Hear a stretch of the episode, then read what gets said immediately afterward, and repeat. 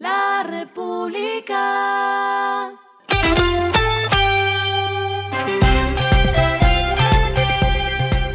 Al final de la jornada, esto es lo que debes saber sobre el comportamiento de los negocios, las finanzas y la economía.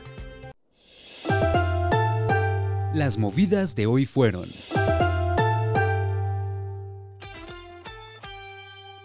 Arayet, la primera low cost de República Dominicana que inició operaciones el pasado 15 de septiembre, sigue expandiendo sus rutas en Colombia. Ahora su lista de destinos incluye también a Bogotá y Medellín, además de Kingston en Jamaica. Con estas aperturas, el 5 y 6 de diciembre, Arayet tendrá un total de 13 vuelos por semana entre Colombia y Santo Domingo.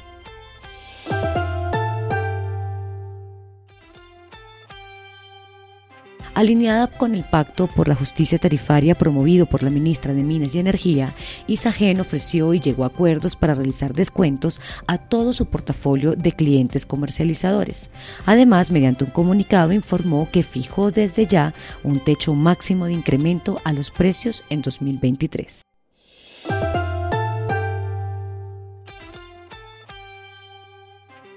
Cierro las movidas con una noticia no tan positiva.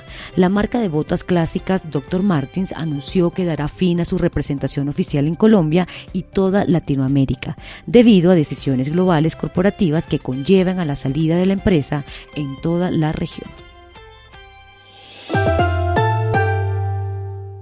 Lo que está pasando con su dinero.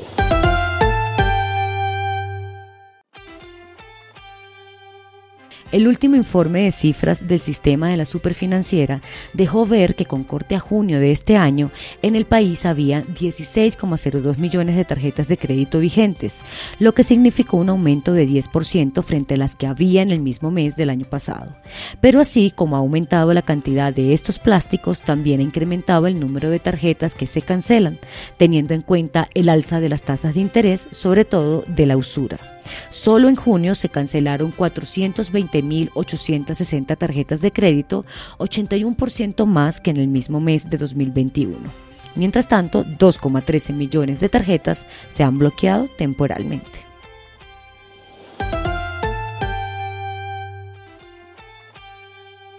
Los indicadores que debe tener en cuenta. El dólar cerró en 4.484,74 pesos, bajó 60,92 pesos. El euro cerró en 4.435,85 pesos, bajó 2,53 pesos. El petróleo se cotizó en 86,16 dólares el barril.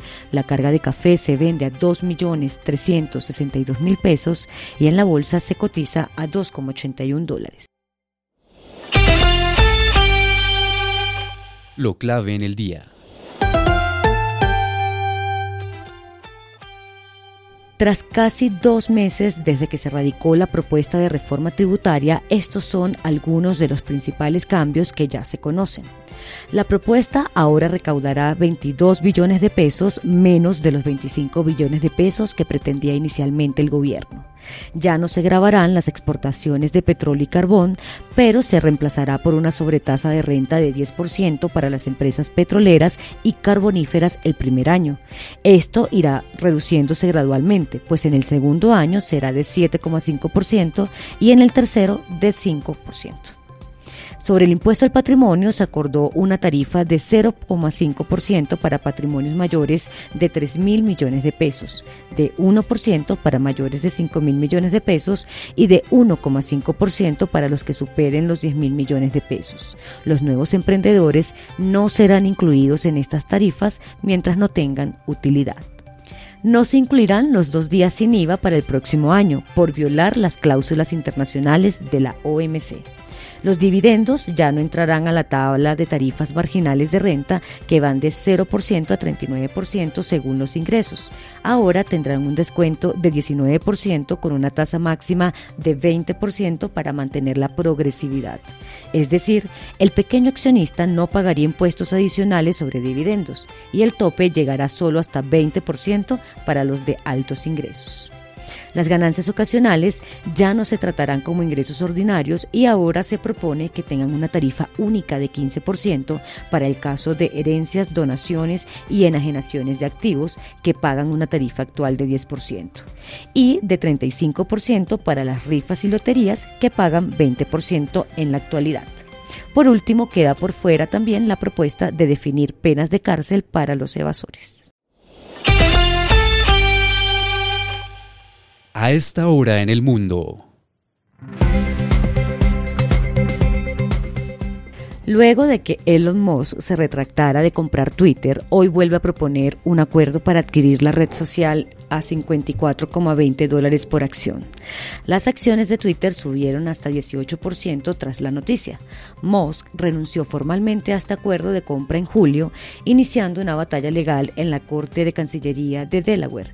La noticia de hoy llama la atención porque el inicio del juicio está programado para el 17 de octubre. Y el respiro económico tiene que ver con este dato. La República. La industria de los viajes en el mundo es de las más contaminantes y según un artículo publicado por la revista Nature es responsable de 8% del total del CO2 global lanzado cada año a la atmósfera. Con este dato en mente, las grandes empresas están poniendo un freno a los viajes corporativos y están adoptando las formas de trabajo remoto que dejó establecido la pandemia. La República.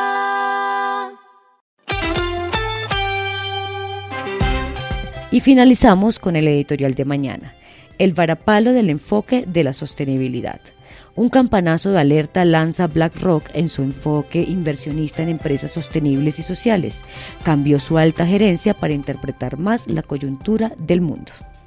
Esto fue Regresando a casa con Vanessa Pérez.